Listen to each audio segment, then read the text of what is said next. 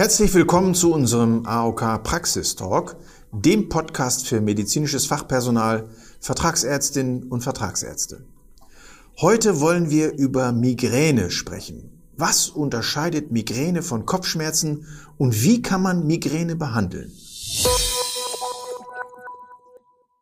Zu Gast bei mir sind dafür heute zwei Apothekerinnen, Frau Meissner und Frau Memken. Die sind beide bei der AOK. Hallo an Sie beide. Schön, dass Sie da sind. Hallo, schön, dass ich dabei sein kann. Ja, hallo. Ich freue mich auch, dass ich heute hier sein kann. Mein Name ist Domeyer, Achim Domeyer. Fangen wir doch direkt an. Migräne, jeder hat diesen Begriff ja schon mal gehört. Viele kennen jemanden mit dieser Erkrankung oder sind vielleicht sogar selbst betroffen.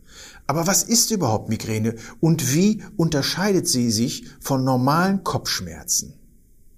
Migräne ist eine bestimmte Art von Kopfschmerz, die einige Kriterien erfüllen sollte. Und zwar zum Beispiel, dass es eine Attacke ist, die da auftritt. Oft ist nur eine Seite betroffen und das sind sehr starke Schmerzen. Ähm, der Schmerz wird eher als pulsierend beschrieben, also es pocht so richtig das Blut im Kopf und wird oft schlimmer, wenn man sich leicht bewegt. Bei manchen Leuten reicht schon Aufstehen oder Gehen. Ähm, die Betroffenen sind häufig geräuschempfindlich oder lichtempfindlich. Vielen ist auch übel und die liegen dann in so einem abgedunkelten Raum. Und unbehandelt kann diese Attacke eben vier bis sogar 72 Stunden dauern. Ein Spezialfall, der auftreten kann, ist die sogenannte Aura. Manche Patienten sehen gezackte Figuren oder so ein Flimmern, ähm, bevor sie die Kopfschmerzen bekommen. Einige sind sogar kurzzeitig wie blind auf einem Auge. Das sind aber reversible Symptome, das heißt, das klingt wieder ab. Die Haut kann sich teilweise auch taub anfühlen oder ähm, es gibt so ein leichtes Kribbeln. Aber nicht jeder Migränepatient hat alle diese Symptome. Es gibt sehr viele verschiedene Sorten Migräne auch Mischformen sind möglich, ähm, zum Beispiel mit normalen Kopfschmerzen. Das sind sogenannte Spannungskopfschmerzen. Die sind häufig dann auf beiden Seiten ähm, des Kopfes und eben ohne diese Begleitsymptome. Ja, Migräne kommt sehr häufig vor. Es sind so ungefähr zehn Prozent der Bevölkerung betroffen, mehr Frauen als Männer. Das ist also wirklich eine Volkskrankheit, die ähm, bei vielen Leuten eine sehr starke Krankheitslast hat. Das klingt ja erstmal nach sehr dunklen Wolken. Äh, Kopfschmerz, Migräne sind zwei verschiedene Paar Schuhe, gehören aber, wenn ich sie richtig verstehe, dennoch zusammen. Was passiert denn dann nun genau bei Migräne im Kopf? Was löst denn Migräne aus? Ja, da ist sich die Fachwelt tatsächlich uneinig. Wahrscheinlich ist das so, dass die Durchblutung der Gefäße im Kopf verändert ist. Die Gefäße erweitern sich und das schmerzt dann beim Patienten. Die Betroffenen nehmen das Pochen des Blutes bei Migräneattacken ganz deutlich wahr. Außerdem wird diskutiert, dass es sich um Entzündungsreaktionen der Nerven im Gehirn handelt, die dann zu Schmerz führen.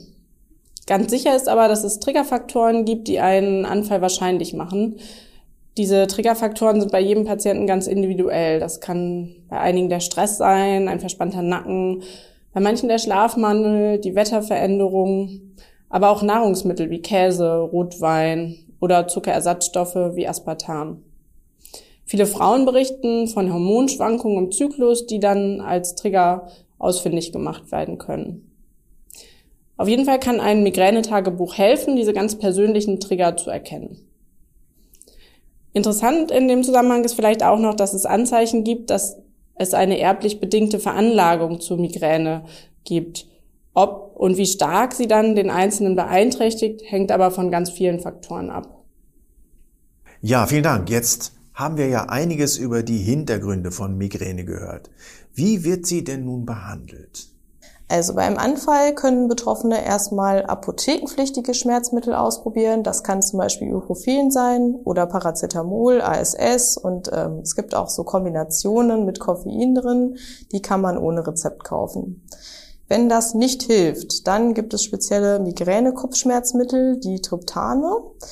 Die gibt es als Tabletten, als Schmelztabletten, als Nasenspray oder auch zum Spritzen, wenn man eben wegen Übelkeit keine Tablette mehr einnehmen kann. Es sind verschiedene Wirkstoffe im Handel, die verschieden lang wirksam sind. Da muss man so ein bisschen gucken, äh, was dann in der Attacke für den einzelnen Patienten passend ist.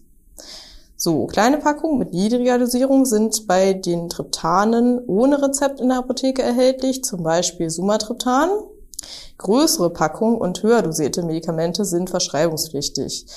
Speziell bei Sumatriptan gab es da in letzter Zeit Änderungen. Die kleinste Packung ist jetzt eben, war früher rezeptpflichtig, ist jetzt nicht mehr verschreibungspflichtig und kann man so kaufen. Ähm, das heißt jetzt aber nicht, dass man Sumatriptan grundsätzlich nie wieder aufschreiben darf als Arzt. Wenn es eben einen Patienten äh, gibt, der eine höhere Dosierung braucht, dann ist das weiterhin möglich. Nur die kleine soll eben selbst gekauft werden. Ja, oft reicht diese freiverkäufliche Dosis aus, um die Attacke zu behandeln. In diesen Fällen soll das Arzneimittel eben nicht auf Kassenrezept geschrieben werden, sondern von dem Patienten selbst erworben. Vor der ersten Einnahme ist aber eine ärztliche Beratung wichtig, denn Triptane dürfen nicht bei allen Diagnosen eingesetzt werden.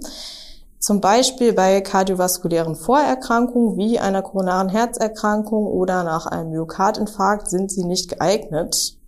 Und auch für Personen über 65 Jahre kann das problematisch sein. Übelkeit und Erbrechen kann man ebenfalls mit apothekenpflichtigen oder rezeptpflichtigen Mitteln behandeln. Und Opiatschmerzmittel wie zum Beispiel Tilidin oder Oxycodon sind nicht gut geeignet und sollten zur Migränebehandlung nicht verordnet werden. Aber insgesamt muss bei der Therapie dringend auf die Höchstmenge an eingenommenen Schmerzmitteln geachtet werden, auch inklusive der Selbstmedikation, die sich eben äh, der Patient dann selbst gekauft hat.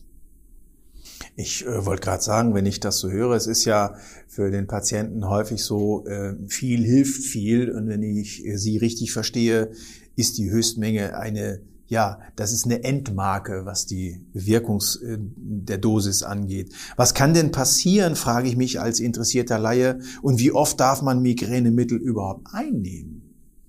Ja, es ist so, wer zum Beispiel Triptane mehr als zehn Tage im Monat oder andere Schmerzmittel gegen Migräne oder Kopfschmerzen mehr als 15 Tage im Monat einnimmt, der läuft tatsächlich Gefahr, durch Schmerzmittelübergebrauch chronische Kopfschmerzen zu bekommen. Man gewöhnt sich sozusagen an die Einnahme, nimmt öfter Schmerzmittel und die wirken dann weniger gut. Man spricht auch von einem Medikamentenübergebrauchskopfschmerz.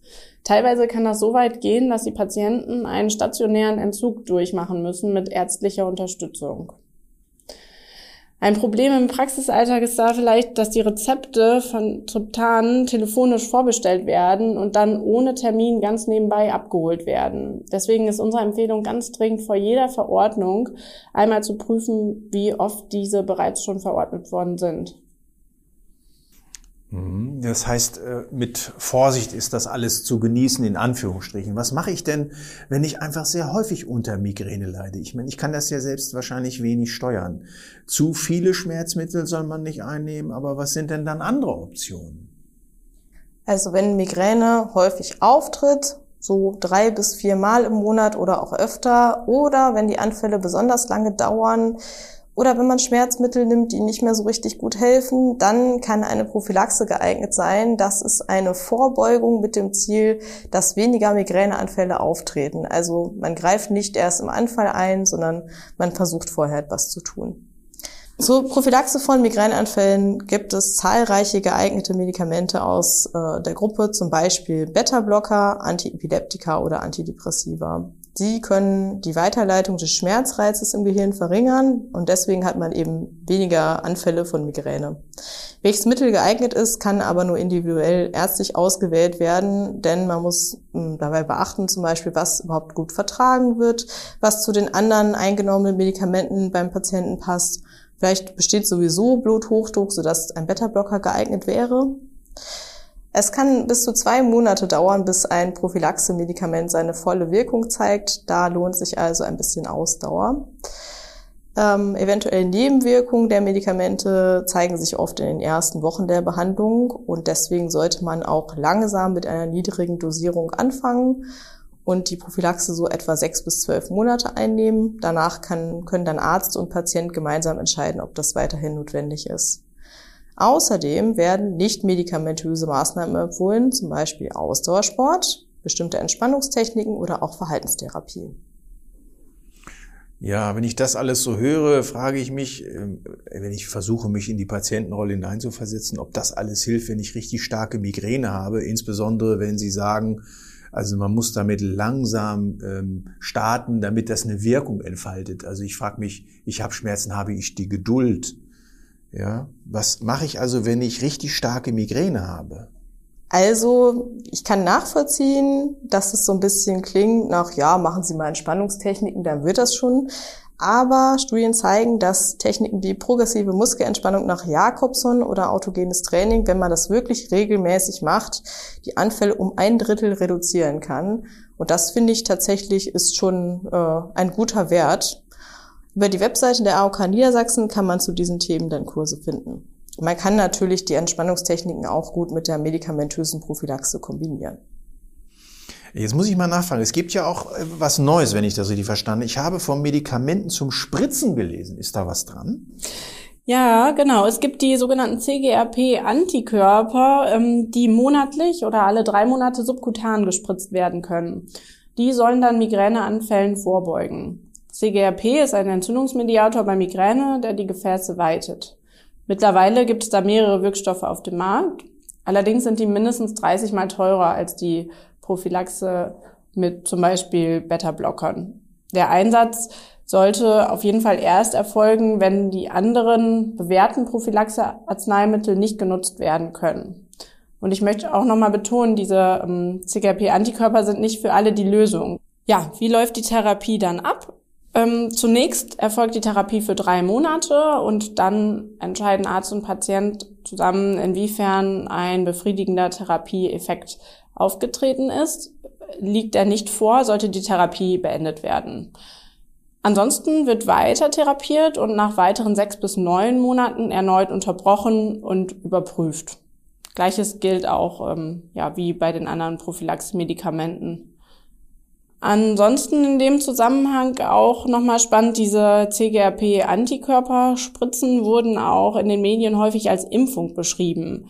Das trifft so aber oft nicht zu. Also die Patienten haben zwar weniger Anfälle, aber sie leiden weiter unter Migräne.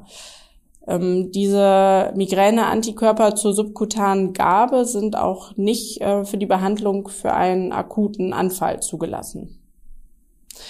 Es ist auf jeden Fall empfehlenswert, die Verordnung von den CGRP-Antikörpern fachärztlich abzustimmen oder direkt von Ärztinnen und Ärzten des Fachbereichs Neurologie oder der Schmerztherapie ausführen zu lassen. Also das klingt ja fast so, als wären die äh, CGRP-Antikörper wirklich nicht immer die Lösung. Gibt es denn da noch weitere Möglichkeiten? Ja, gerade neu zugelassen ist ein Wirkstoff aus der Klasse der Gepante. Der wirkt auch wie die Antikörper an CGRP, diesem Entzündungsvermittler. Aber das Spannende ist, dass der Wirkstoff eben nicht nur zur Prophylaxe zugelassen ist, sondern auch zur Akuttherapie im Migräneanfall. Damit ergibt sich dann eine weitere Behandlungsmöglichkeit für diejenigen Menschen, die keine Triptane einnehmen dürfen aufgrund von Vorerkrankungen. Jetzt haben wir schon einiges zur Entstehung von Migräne, ihrer Bedeutung, der Vorbeugung gehört. Gibt es denn noch etwas, das Sie unseren Zuhörerinnen und Zuhörern mit auf den Weg geben möchten oder können? Ja, unbedingt. Migräne ist in der Hausarztpraxis eine wirklich wenig beachtete Erkrankung, obwohl sehr viele Menschen davon betroffen sind. Ähm, ich lade Sie ein, mal nachzufragen. Oft ist die Migräne ja eine Diagnose, die Sie in Ihrer Akte stehen haben und nebenbei erfasst haben, während die Patienten eigentlich wegen anderer Themen da sind. Erkundigen Sie sich doch mal, wie oft die Anfälle auftreten, bieten Sie aktiv Informationen an und gegebenenfalls eine Prophylaxe, wenn die Krankheitslast sehr hoch ist.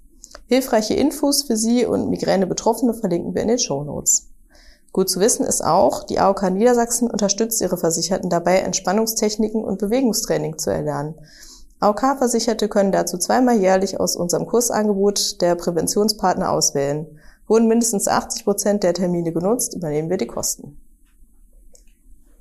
Ich kann mich da den Tipps meiner Kollegin nur anschließen und empfehle wirklich die Medikation von Zeit zu Zeit zu überprüfen. Vielleicht liegen mittlerweile Kontraindikationen für die Triptane vor oder es ist eine andere Dosierung erforderlich.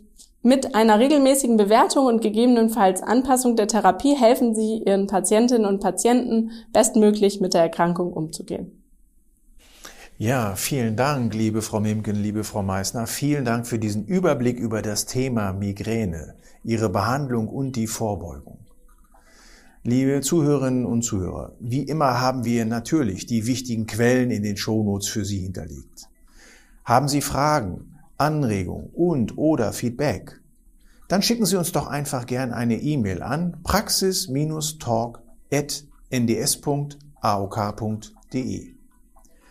Wir wünschen Ihnen nun alles Gute, einen erfolgreichen Praxisalltag und freuen uns, wenn Sie auch demnächst wieder reinhören. Das nächste Thema wird sein Wundversorgung. Ihnen allen einen guten Tag und bleiben Sie gesund.